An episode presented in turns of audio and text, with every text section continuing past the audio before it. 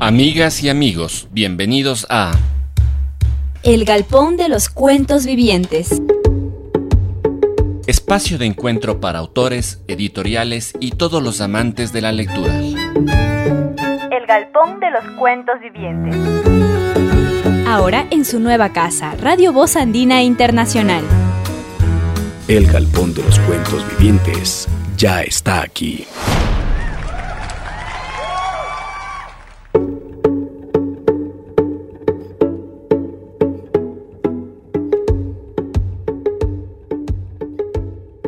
Erika, bienvenida al Galpón. Agradecerte, Eri, por, por, por aceptar nuestra invitación y bienvenida a este Galpón virtual. No, muchas gracias. O sea, para mí es súper lindo que me den la oportunidad de estar aquí con ustedes, sobre todo para, no sé, porque casi siempre es un poquito difícil encontrar espacios que se abran a como temas como el que vamos a hablar hoy día. Entonces, muchísimas gracias por la invitación. Sí, de, de eso, bueno, ya hemos tenido conversaciones previas, ya que queríamos desde antes ya hacer un programa sobre Booktube. Entonces creo que ya es necesario que un poco que tú estás en estos medios, cuéntanos qué es Booktube. Ah, pues como lo dice la palabra, o sea, eh, somos youtubers que hablamos de libros en pocas. Utilizamos la plataforma de YouTube para dar lo que son reseñas, recomendaciones, como tratando de que, sobre todo,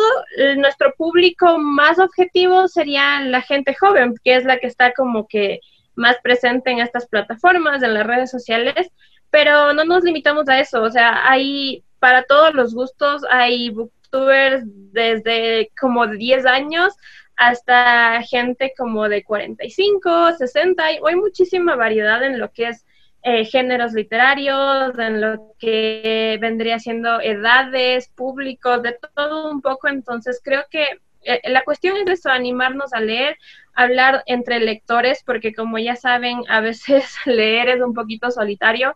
pero esto de el internet y de las plataformas virtuales nos han ayudado a conectarnos con muchísimos lectores alrededor, no solo de nuestra ciudad y del país, sino del mundo. Entonces es como que el principal objetivo de los youtubers, el llamar la atención de gente, no solo que ya es lectora, sino de potenciales lectores. Entonces ese, es como que lo básico de, de Booktube, en sí dar pequeñas recomendaciones, no como críticos literarios, sino como lo más cercano que podríamos ser nosotros es como promotores de lectura.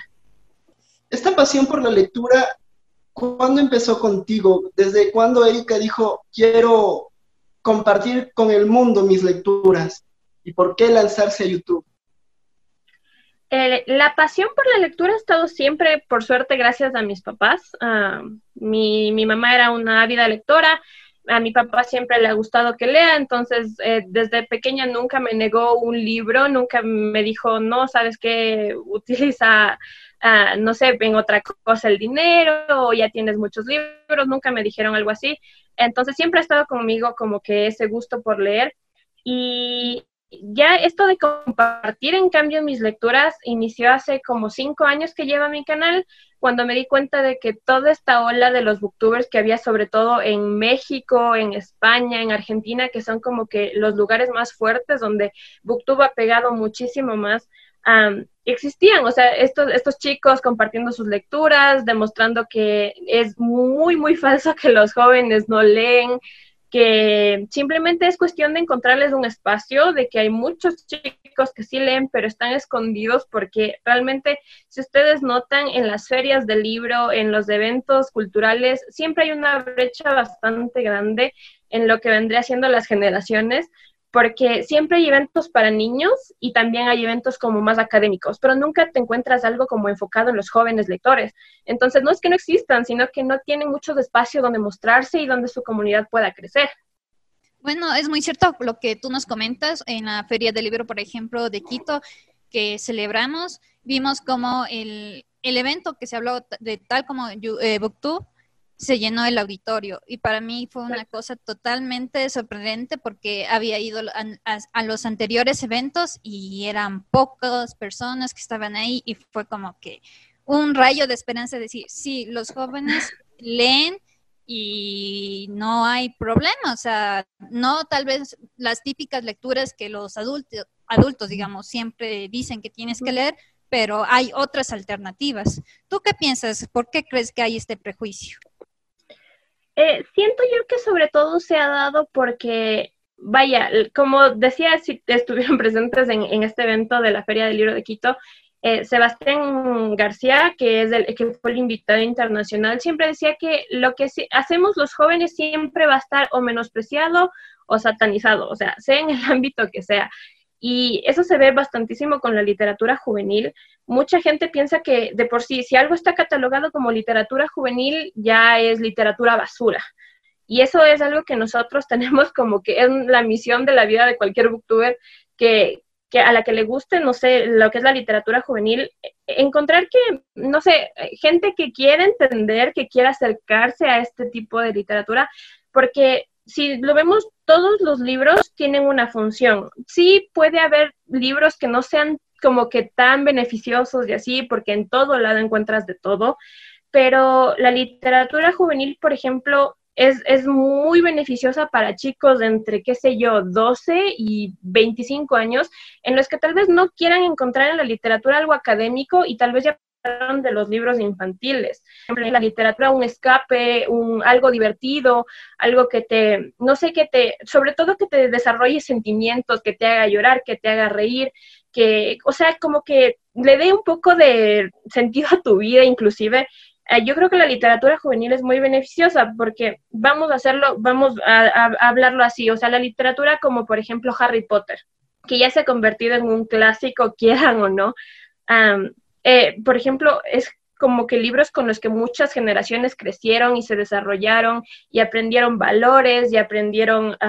qué sé yo, a que pelear contra lo que está mal siempre es bueno, que la valentía es algo que debería reinar en nuestras vidas, cosas, un, un montón de cosas que son súper beneficiosas y que realmente la gente a veces no se da cuenta de que eso también fue literatura juvenil. Ahorita ya está como un clásico porque, bueno, pues todo el mundo conoce Harry Potter, pero, o sea, es como que simplemente quitarnos de ese, ese tema de pensar que la literatura juvenil toda es como que se trata de relaciones tóxicas en las que el chico malo se enamora de la chica buena, cosas así, o sea, simplemente hay que abrir nuestras mentes un poquito y encontrar que hay muchísimas cosas que valen mucho la pena dentro de la literatura juvenil. Bueno, creo que vamos a nuestra primera pausa. Sí, no. sí. Todavía no, tenemos tres minutitos. Justamente tú mencionabas errores clásicos del galpón. No nos cuelguen, es nuestra primera transmisión en Zoom. No, eh, justamente tú mencionabas eh, que la lectura te debe conectar emociones, despertar sentimientos, eh, hacerte viajar la imaginación si se quiere. ¿Cuál fue la primera lectura que tú tuviste que te despertó esas emociones, esos sentimientos, que tu imaginación se disparó de aquí al infinito y más allá? la primera debería ser definitivamente eh, Julio Verne. Julio Verne para mí siempre ha sido como que, o, sea, de mis clásicos son los favoritos porque siento que aparte de que ya saben que es uno de los padres de la ciencia ficción y todas estas cosas que están alrededor del nombre de Julio Verne, pues a mí me parecía genial que la literatura no solamente te, tuviera la intención de hacerte aprender cosas, sino de que mm, te mostrara, qué sé yo, que de la glicerina, que es del jabón, a la nitroglicerina, que es uno de los explosivos más fuertes, hay como unos pasos, y de que había personas que podían hacerlo en medio de una isla desierta, botados ahí después de un mega viaje. O sea, me pareció súper interesante el hecho de que haya aventuras, de que tú pudieras viajar a través de los libros, eso me, me dejó como que boquiabierta. Y luego ya me encontré con libros como, por ejemplo, y los dioses del Olimpo, que es uno que tomaba todo esto de la mitología griega, que siempre fue uno de mis temas favoritos, y la transportaba al mundo moderno y te decía qué pasó con las Amazonas después de todo lo que se ve en la mitología griega y de que podrían ser ellas las dueñas de Amazon. O sea, es como que incluso interesar a, las, a los jóvenes a, ahondar más en estas cosas como la mitología griega, que para mí siempre los mitos griegos fueron una cosa súper chévere, pero verlos en el mundo moderno y ver cómo los semidioses se adaptan al mundo moderno, eso me pareció mm, genial y en pocas fue uno de los grandes culpables de que yo ahora sea fan de leer. Ahora sí, creo que vamos con nuestro primer break musical.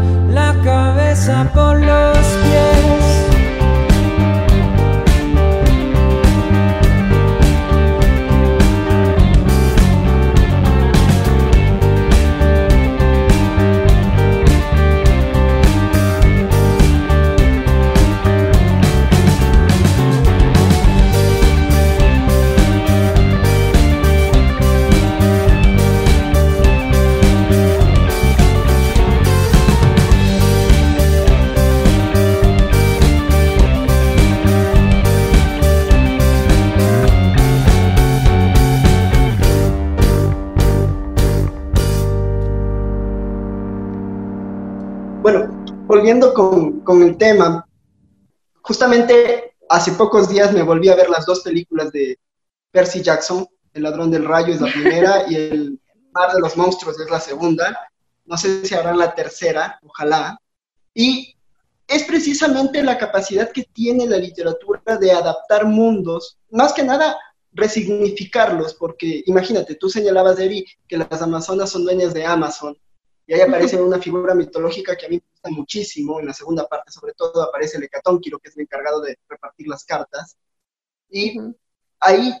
te, te invita más que nada no solo a conocer cómo el mundo se mueve desde la imaginación y cuán importante es el mito, y cómo ese mito se puede ir transformando incluso.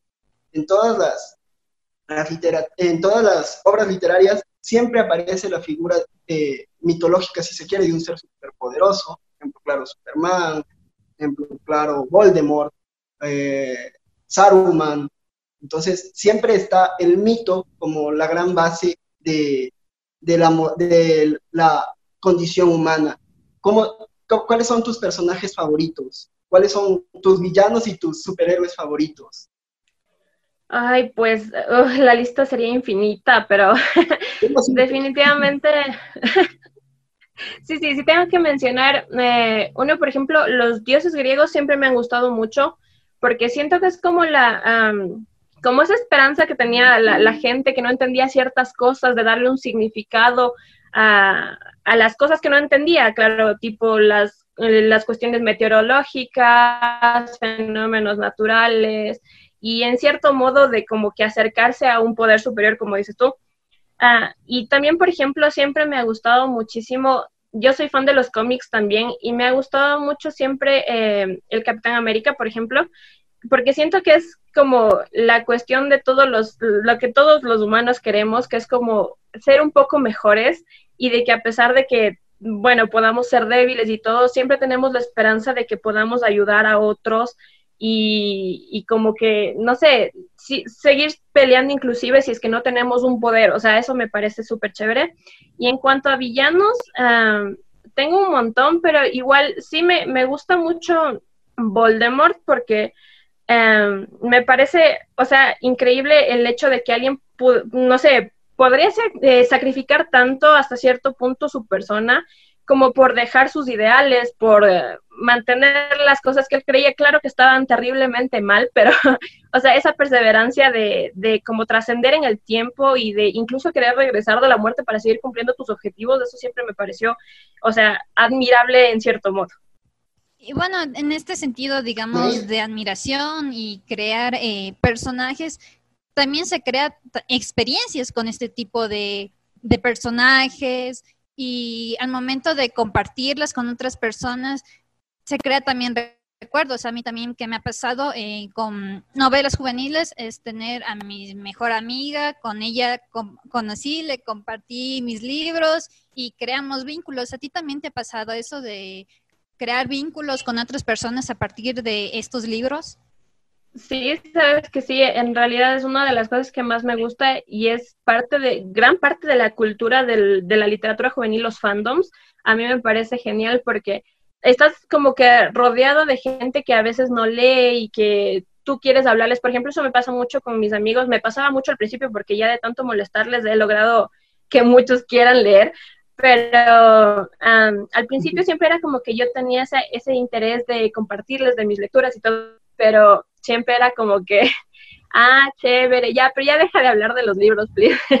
pero a la final con esto de los fandoms, por ejemplo, encontré muchísima gente a la que le gustaba tanto, eh, yo soy fan de Rick Ray Jordan, es como que mi autor favorito de toda la vida, y encontré muchísima gente ah, con la que logramos hacernos amigos, incluso estando en otros países, y, eso, es, eso es algo bonito, o encontrar eh, gente que te entienda, que comparta el gusto por los libros y por ciertos libros en específico, eso es súper lindo. Y aparte, eh, por ejemplo, sí, sí me ha pasado que esto de prestar libros, yo no soy muy fanática porque luego no te los devuelven, pero a muchos de mis amigos más cercanos sí les he prestado mis libros favoritos y eso ha hecho como que hasta cierto punto conectemos más como, como en la amistad. Me parece súper chévere el no estar limitados a hablar siempre, siempre de, los, de las películas o de fiestas o de esas cosas, sino el, el hecho hecho de que te desarrollen las mismas emociones, incluso te llega a conectar más como personas, entonces eso es como que algo único. Esas emociones, volvemos, seguimos hablando de emociones porque miren, incluso en este momento en, que estamos compartiendo una charla virtual, se notan las emociones. Coincide de que atrás de nosotros están nuestros estantes de libros. Tú tienes tu estante que está colorido. ¿Los ordenas por editorial? Sí, me gusta mucho ordenarlos por editorial y por autor. Me parece, o sea, para mí es como lindo tenerlos, las historias juntas, como que todas las sagas que van tenerlas juntas y me encanta el hecho de que sea muy colorido. O sea, para mí visualmente siento que el libro también es súper genial que llame la atención porque muchas de las mejores historias que he leído me han llamado la atención por la portada, aunque suene un poco superficial, pero a veces me gusta ir a una librería y simplemente ver el libro que me llame la atención y comprarlo y leerlo. Sí, me parece también algo muy interesante, por pues ejemplo, que dentro de, de Booktube también hubo esta tendencia como ordenar los libros por colores, por el canal de FA, entonces fue como una tendencia que no solo, digamos, se vio eh, en, en, lo virtual, sino que muchos lectores lo, lo, adaptaron y bueno, también tengo mi ordenado medio en colores, pero ahí va. Entonces, ¿también crees que también eh, crea, digamos, cierto sentido una moda para quienes ven esos contenidos? Sí, o sea, eso es innegable. Tú, por ejemplo, cuando ves a una de las booktubers más influyentes ahorita en lo que es habla hispana es Clau, de Cloud Reads Books, que es una booktuber mexicana. Y si tú ves, por ejemplo, los libros que ella reseña en su Grab Up, los libros que leyó durante el mes, son de los libros más vendidos en Amazon o son de los libros que las editoriales eh, como que se les desaparece porque los chicos quieren leer. Yo sí siento que hay mucho de esto de que se pueda influir muchísimo en los lectores por el contenido que hacemos los booktubers, sobre todo los más grandes. Ellos tienen un poder súper grande sobre los lectores, pero también siento que hay muchísimos booktubers, muchísimos canales, inclusive en otras, en otras plataformas como los bookstagramers y todos estos, eh, que dan chance a, por ejemplo, literatura eh, como que es un poco más escondida, que no tiene como que el boom que tienen otros libros, pero sí siento que al mismo tiempo de que se puede crear una moda, digámoslo así, porque a la final siento que no sería algo muy malo tampoco que leer se ponga de moda, sería genial. Eh, siento que se puede encontrar mucho contenido variado que le da oportunidad a autores desconocidos, que le da oportunidad a, qué sé yo, a los clásicos también, que a, veces mucha gente piensa que los jóvenes no leen clásicos. Hay como que de todo, o sea, se puede encontrar mucha cosa como que esté de moda y al mismo tiempo cosas mucho más variadas. Que lo importante de la lectura creo que es esa capacidad que te da de seleccionar tú que quieres leer. O sea, es un, volvamos a la idea del océano, es un océano inmenso en donde, por, ejemplo, si te vas a un lado aparece la literatura de terror, si vas a otro lado aparece la literatura fantástica. Entonces, si, si nos ponemos un poco selectivos, ¿cuáles serían tus cinco, tus cinco libros eh, de diferente género que más te gustaron en, este, en, esta, en esta cuarentena de lectura que nos ha tocado vivir? A ver, por ejemplo, si tuviera que mencionar, ah, por ejemplo, mi lectura actual es una que sí me gustaría mencionar porque todavía no la acabo, pero estoy a, casi nada de acabarla, y es una autobiografía que es eh, una educación de Tara Westover, que realmente ha tenido muchísimas críticas súper buenas y muchas reseñas, eh, porque definitivamente se lo ha ganado. Es un libro que habla de la vida de la autora cuando vivía en las montañas en, Estados Unidos, porque su familia era, eh, bueno, es mormona, pero al extremo, o sea, como que no creen en la educación, no creen en la salud pública, no creen en el gobierno. Y toda la vida que le tocó vivir a la autora, eh, pues por estas creencias de su familia, sobre todo de su papá, eh, fue una vida, o sea, súper difícil en la que creían en la medicina homeopática y es con eso se quedaban, o sea, es como muy duro de ver uno pensaría que esas cosas se daban solo hace 100 años y darte cuenta de que es algo como que latente en algunas culturas, en algunas religiones, eso como que te abre los ojos a ver que hay muchas cosas que deberían cambiar en el mundo. también, por ejemplo, me gustaría mencionar eh, a, Patrick Ness, que es un autor que a mí me gustó muchísimo. Su trilogía que se llama Chaos Walking, eh, la terminé de leer y también en esta cuarentena. El primer libro se llama El cuchillo en la mano y es como que de ciencia ficción porque se desarrolla en otro planeta en el que hay un virus que los colonos, que son los humanos que fueron a vivir allá, ha hecho que los hombres eh, puedan escuchar sus pensamientos entre ellos. O sea, no hay secretos, no hay pensamientos ocultos ni nada por el estilo. Y ha hecho que las mujeres mueran. O sea, es como que muy extraño y al mismo tiempo súper interesante. Eh, es una trilogía que vale muchísimo la pena porque habla de guerra, habla de eh, los problemas y el salvajismo dentro de la colonización, porque muchas veces pensamos que la literatura juvenil no toca temas. También podría mencionar a, ya me toca ver aquí en el librero porque eh, también, eh, ah, siento que leer a Uzumaki de Junji Ito es súper importante, eso está dentro del terror psicológico y es eh, novelas gráficas. Y a mí me gusta un montón porque siento que es súper potente con lo que vendría siendo las imágenes. Ah, es como, ¿cómo decirlo? Entrar en lo más hondo de tu, de tu pensamiento y hacer que todo lo extraño y todo lo absurdo y todo se vuelva terrorífico. A mí me, me parece que cualquier cosa que puedan leer de Junji es genial.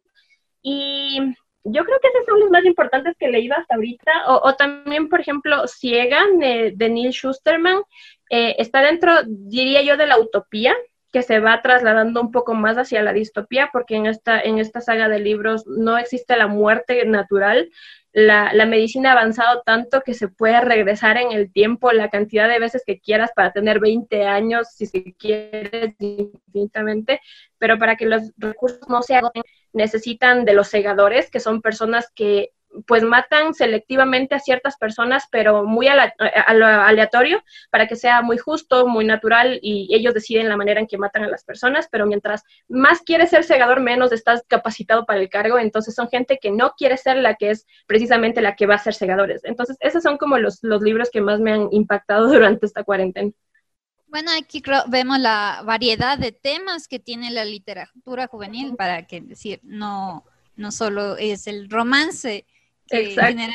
generalmente se, lo cataloga. cataloga. Bueno, yo, yo creo que, es lo importante de estas reseñas para abrir estas posibilidades de, los temas. ¿Tú cuánto te demoras para crear este tipo de reseñas? Y subirlas y editar en los videos.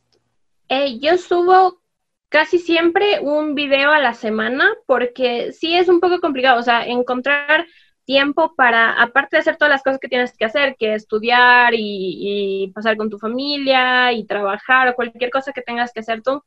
Y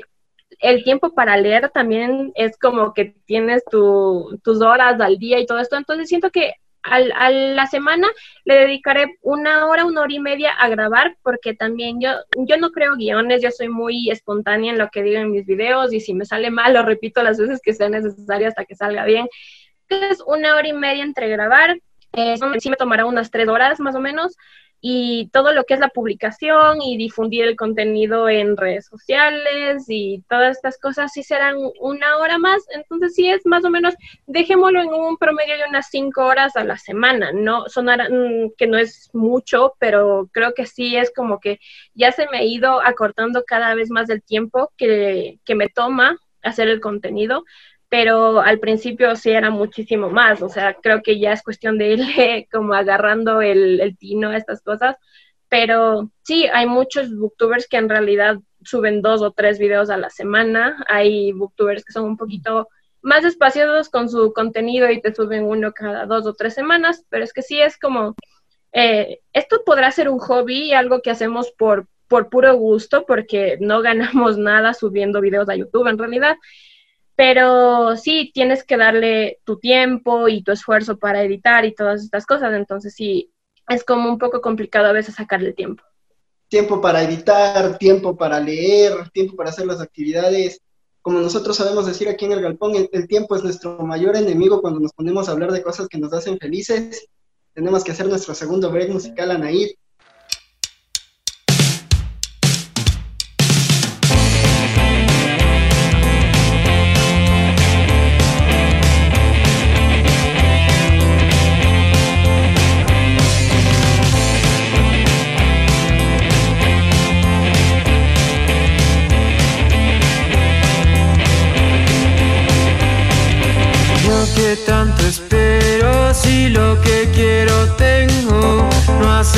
Falta nada más, solo tengo para dar. Yo que tanto espero, si lo que quiero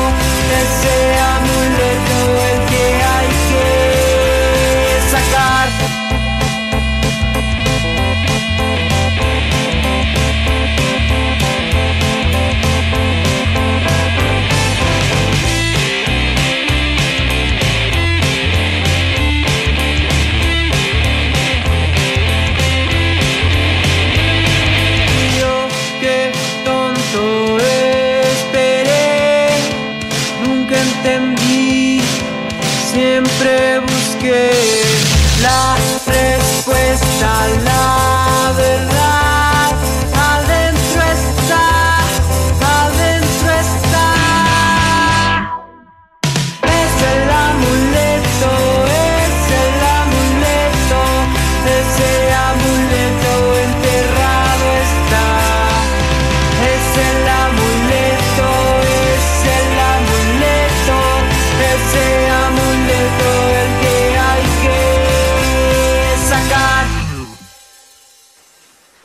ahora sí. Justamente se nota muchísimo viendo tus videos eh, la espontaneidad que tienes y lo que yo quería preguntarte es si es la emoción de haber leído ese libro que estás reseñando o, de, o que es el cúmulo de emociones que te genera el momento que estás grabando el video y lo estás recordando. ¿Cómo es trabajar con estas emociones? Es difícil porque mucha gente piensa que solo hablamos cosas buenas de los libros y en realidad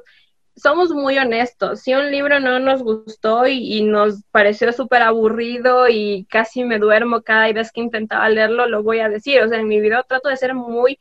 honesta con el contenido porque creo que de eso se trata, ¿no? De ser sinceros, de, porque no a todos nos va a gustar todo y, y no a todos nos va a gustar lo mismo. Entonces siento que eso también lo hace interesante, el debate que se genera también en los comentarios, como por ejemplo, si es que a mí un libro no me gustó y una de mis seguidoras me dice, no, pero es que es mi libro favorito y un seguidor me dice, no, sabes que a mí me pasó lo mismo porque me resultó súper aburrido. Es como compartir experiencias y eso es gran parte de lo que me gusta hacer a mí en mis videos. Eh, yo no prefiero no hacer guiones porque siento que mientras más natural me salga, mientras más sea lo que yo recuerde de haber leído, lo que más se me haya quedado en la cabeza, eso es como lo que va a animarles a, a mis seguidores a leer el libro si es que me gustó, o va a hacer que lo piensen bien, si es que, no sé, si es que ellos tienen como que un feeling parecido a mi gusto por las lecturas, siento que también si es que digo que un libro no me gustó, podría ahorrarles del hecho de que vayan y les pase lo mismo y puedan encontrar mejor una lectura que sí les vaya a gustar. Claro que el punto también es que si un libro no me gustó, les invito a que si quieren formarse su propia opinión, lo lean, porque es,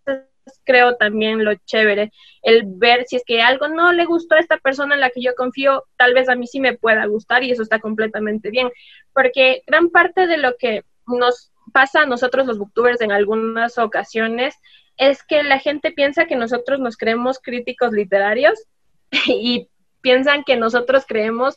que nuestra verdad es la verdad absoluta y si digo que un libro no me gustó, me ha pasado que en algunos comentarios me dicen, pero ¿y tú qué sabes? Si tú no, nunca has eh, estudiado literatura, si tú qué credencial tienes para reseñar libros. Y yo digo, pero es que, o sea, creo que la literatura no es solo para una clase selecta, para personas que tengan un doctorado en literatura literatura o, o sea, en filosofía. Siento que los libros deben ser para todos y todos tenemos nuestra oportunidad de tener experiencias diferentes con los libros y eso es lo que lo hace tan chévere. Entonces, sí, eso como que a mí me gusta compartir sobre todo mis experiencias, sobre todo lo que me ha hecho sentir el libro y, y por eso sí siento que me sale mucho más natural el no hacer un guion para que la gente pueda entender qué es lo que me hizo sentir. Bueno, creo que tu apuesta es un tema que a mí me parece muy importante, decir que, que se ha estigmatizado de que la literatura es solo para los académicos. Y después se hace la crítica, de, eh, por ejemplo, de por qué el Ecuador no es un país lector. Entonces, son incongruencias que realmente muchas veces quienes están detrás de, de un aula, de un escritorio, eh, están motivando a crear y realmente no ver este público que también es lector y que tiene otro tipo de plataformas para leer. Em, por ejemplo, está Wattpad, que también me parece interesante. No todo lo que se escribe ahí, pero me parece también... bueno, claro, hay cosas buenas, hay cosas malas, pero que también em, se abre también una posibilidad, por ejemplo, con el libro electrónico, el, el PDF, aunque muchas veces se piensa que es piratería y también sí es complicado ese tema, pero hay una accesibilidad que eso no, ha permitido tanto el Internet y el desarrollo mismo de Booktube. Em, algo que también em, veo que, en, que en tu canal no solo haces reseñas, también eh, hay tags, colaboraciones. ¿Qué tanto es el contenido ahí en ese sentido de Booktube? Eh, pues en Booktube hay de todo, o sea, hay desde retos, qué sé yo, en los que muestras, por ejemplo, los book son súper populares en, en, Booktube porque te dan ya como una lista de preguntas de las cuales tú tienes que sacar un libro de tu librero, por ejemplo, cuál es un libro que te haya hecho llorar y tú muestras cuál es el libro que pues hizo que lloraras cosas así, pero también hay muchísimas mm, eh, cosas diferentes, como por ejemplo los book hauls, que son mostrando los libros que compraste. Hay gente que lo lleva mucho más allá la creatividad y, por ejemplo, te hace un reto en el que la gente te da coordenadas y tú en esto buscas en tus libros, en cierta página y vas construyendo una vida, una historia diferente a tu vida. O sea, hay un sinfín de cosas en los contenidos. Yo por mi parte, eh,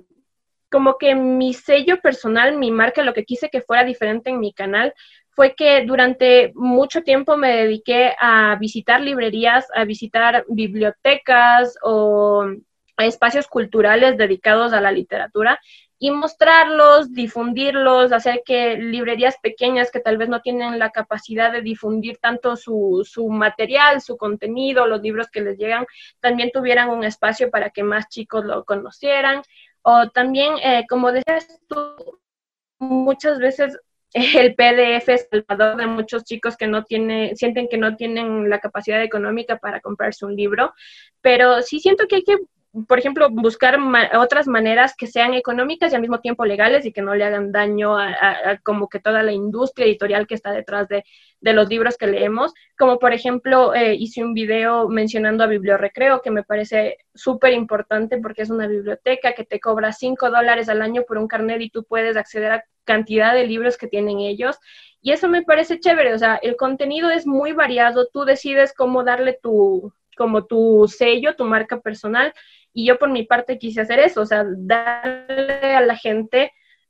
no solo a estos espacios, eh, darles un poco de difusión, sino también a los jóvenes lectores eh, estas otras opciones para que no necesiten acceder a los PDFs, que yo sí estoy muy en contra de los PDFs porque aparte de que te hacen daño a los ojos, eh, pues le hacen daño a, a, los autores y a todo esto. Y siento que hay muchas maneras de, de leer que no sean tan, tan caras. Inclusive también hice algunos videos hablando de lo que son los audiolibros, de lo que son los libros digitales que va a salir pronto en mi canal, porque sí siento que hay muchísimas opciones para leer y que también, no sé, están un poco escondidas por lo que toda esta parte de la literatura está un poco escondida también aquí en Ecuador. Justamente en estos días se, dio un debate de bastante importancia de los grupos que se crearon para distribuir literatura por cuarentena y justo ahí se tocaron los temas de los derechos de autor. Y eh, varios autores dieron sus puntos de vista a favor y en contra, claro está, pero lo importante aquí es que un, un argumento me gustó muchísimo y es darle cabida a la literatura digital, a la literatura que se está moviendo en la red, a través de los youtubers, a través de Kindle, a través de los nuevos formatos, a través de los audiolibros, incluso de los cortos animados que se están haciendo en stop motion basados en libros. Se pensó incluso, ojalá TikTok lo haga, un TikTok literario. Se dieron muchas opciones. Lo importante es que se abra el campo virtual de la literatura, así como aquí en el Ecuador se está viviendo un proceso con las editoriales independientes están produciendo y que por, por motivo de la crisis de sanidad está su trabajo aplazado y también las, las librerías independientes eh, tienen un poco complicado cumplir con su trabajo, que es darnos a conocer la literatura. Eh, creo que es muy importante tomarse los espacios virtuales para dar a conocer la literatura como tal. Pero, sabes que en ese, en ese punto es mm, súper importante mencionar que mucha gente piensa que la tecnología y la literatura deben estar peleadas, cuando para nada es así. Los booktubers somos la prueba de eso y creo que hoy en día, como dices tú, esto de la pandemia nos ha dado la oportunidad de que las redes sociales y el Internet sean grandes aliados para las librerías que ahorita están haciendo su eh, servicio a domicilio para llevarte a tu casa los libros. Y también sí siento que es una muy buena oportunidad para darle una oportunidad, aprovechando la redundancia,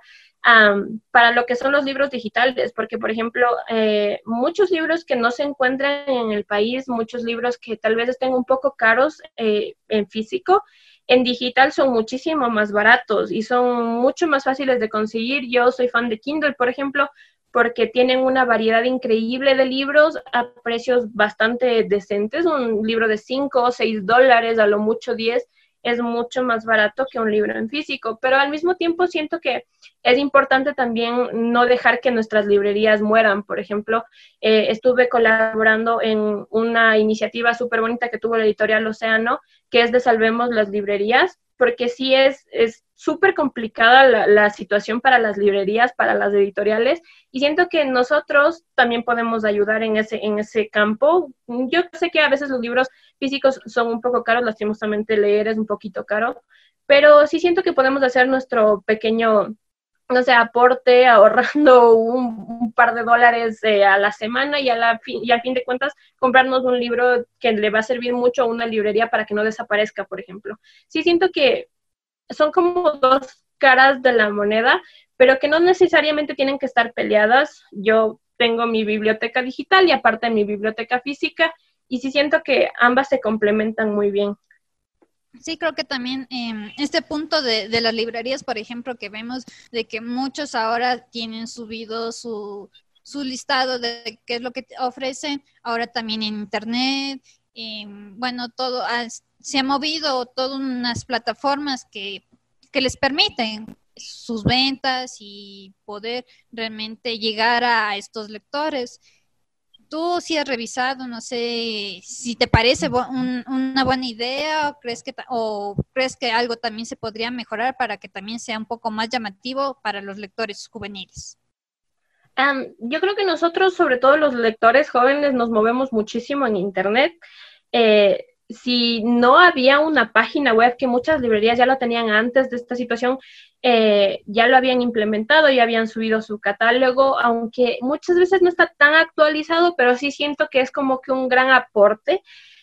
yo creo que es el momento ahora, todo el mundo se está moviendo por Internet, todo el mundo está adaptándose a estas tecnologías que hoy en día se van a volver indispensables para cualquier negocio, no solo las librerías. Y yo siento que es una muy buena oportunidad el tener a disposición una página web con tu catálogo bien actualizado y para que la gente sepa qué es lo que tienes, porque yo como lectora compro mucho en, en línea, para mí a veces inclusive eh, ese es el punto de lo atractivo de Amazon, que a veces es como que un poco lo que pelea con las librerías físicas, porque el poder estar en tu casa en pijama viendo los libros, o sea, es muchísimo más cómodo. Claro que a mí la experiencia de ir a una librería no la cambio por nada, porque el sentirte rodeado de libros es como irreemplazable, pero sí siento que hoy en día es ya ahorita indispensable tener como que este acercamiento a la tecnología. Y, siento que sí va a hacer que mucha gente no abandone los libros, porque muchas veces sí, es como que ya, ya nada, ya las librerías están cerradas, ya no puedo tener los libros que quiero.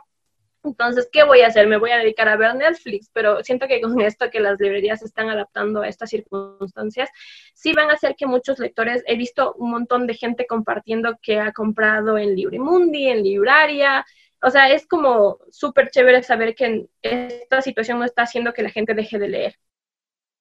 Precisamente no solo las grandes librerías como Librimundi, como la española se adaptaron a, tener sus propios portales web, sino también las librerías independientes. Les mandamos un saludo a nuestros amigos de Librería Tolstoy, de Karina Sánchez, Cosmonauta, El Conde Mosca, con los envíos a domicilio se adaptaron al mundo de la web. El Galpón se está adaptando a la web en este momento. Lo hacíamos antes, entre análogo y digital, transmitíamos por Facebook. Así que es realmente maravilloso ver cómo eh, el lado digital se da la mano con el lado analógico, si se quiere. No ha perdido ese toque humano. Tal vez Asimov en este momento esté replanteándose sus tres reglas de, la robótica, pero en, verdad es fenomenal ver cómo los espacios van creciendo, cómo se van volviendo orgánicos y parte de la vida de, cotidiana a través de una conexión a Wi-Fi, y también de un libro en físico que podemos compartirlo y es lo que tú haces, Eri, cuando tú compras un libro, lo lees y luego lo vuelves virtual cuando lo subes a tu canal. Exacto, ese creo que es el punto, el, aprender a, a, como fusionar estos dos mundos, el sacarle provecho a la tecnología siempre es genial. Y esa es como también gran parte de la satanización que tiene un poco Internet, que pensamos que solo encontramos cosas vacías y cosas como que muy superficiales en Internet, yo creo que puedes encontrar maravillas y gran parte de lo que hacemos los booktubers y los libreros y todo esto está también en Internet, así que está genial que podamos utilizar esta plataforma para llegar mucho más lejos de lo que nos permitiría los medios tradicionales. También creo que es importante eh, analizar, por ejemplo, cómo se han adaptado los libros y también esa ha sido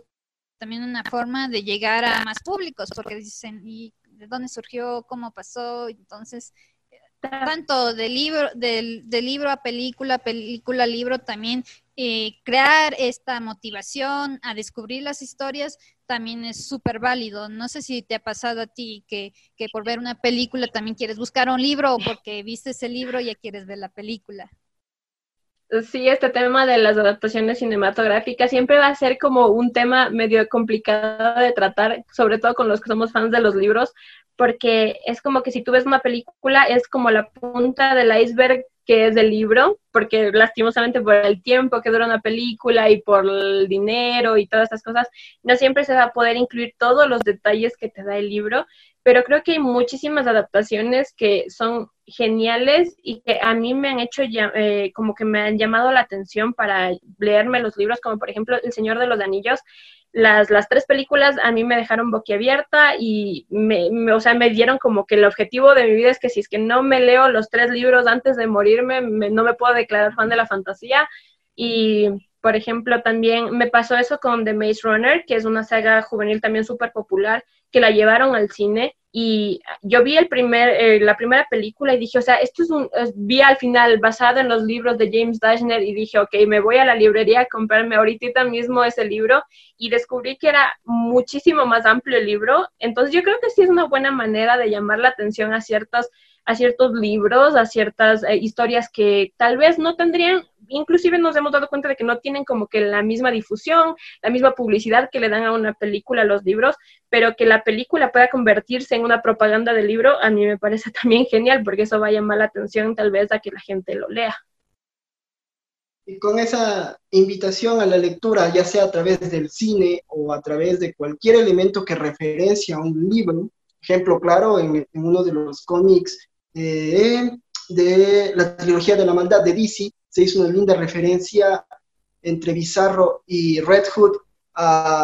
de Ratones y Hombres, una novela de John Stein. No les voy a decir en qué parte se hace la referencia para que vayan a leer el cómic y también se animen a leer la novela de John Stein, que es realmente maravillosa. El tiempo es nuestro mayor enemigo, como nos sabemos decir, y ya lo decimos por segunda ocasión hoy. Eri, te agradecemos por estar con nosotros. Bienvenida al Galpón Virtual. Gracias por aceptar nuestra plática. No, muchas gracias a ustedes por la invitación. Estoy muy feliz de haber estado aquí y hablar a pesar de la distancia. El que los libros y la tecnología nos unan siempre es súper lindo. El saber que no estamos solos y que los libros no son nuestros únicos amigos, sino que los lectores que están lejos también es súper, súper lindo. Así que muchísimas gracias por el espacio. Bueno, fue un tema que estaba pendiente desde algunos meses, así que es un gusto compartir contigo. Eh, que un próximo momento realmente podamos conversar de cerca como tiene que ser. Mientras tanto, todos por favor cuidarse, así que mucho gusto compartir con ustedes, Marcelito, Erika. Nos vemos en una próxima. Muchas gracias, cuídense mucho. Gracias, cuídense mucho. Esto fue el Galpón de los Cuentos Vivientes. Nos despedimos con un último temita. Nos vemos la próxima semana aquí en este Galpón.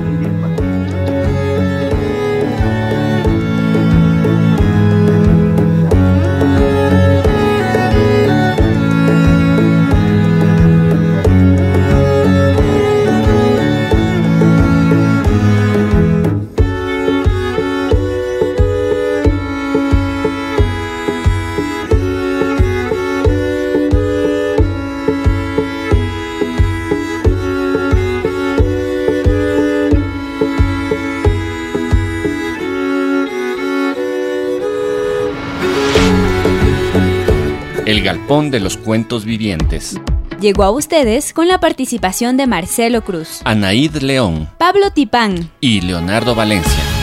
Vivan mucho. Lean más. Hasta la próxima semana.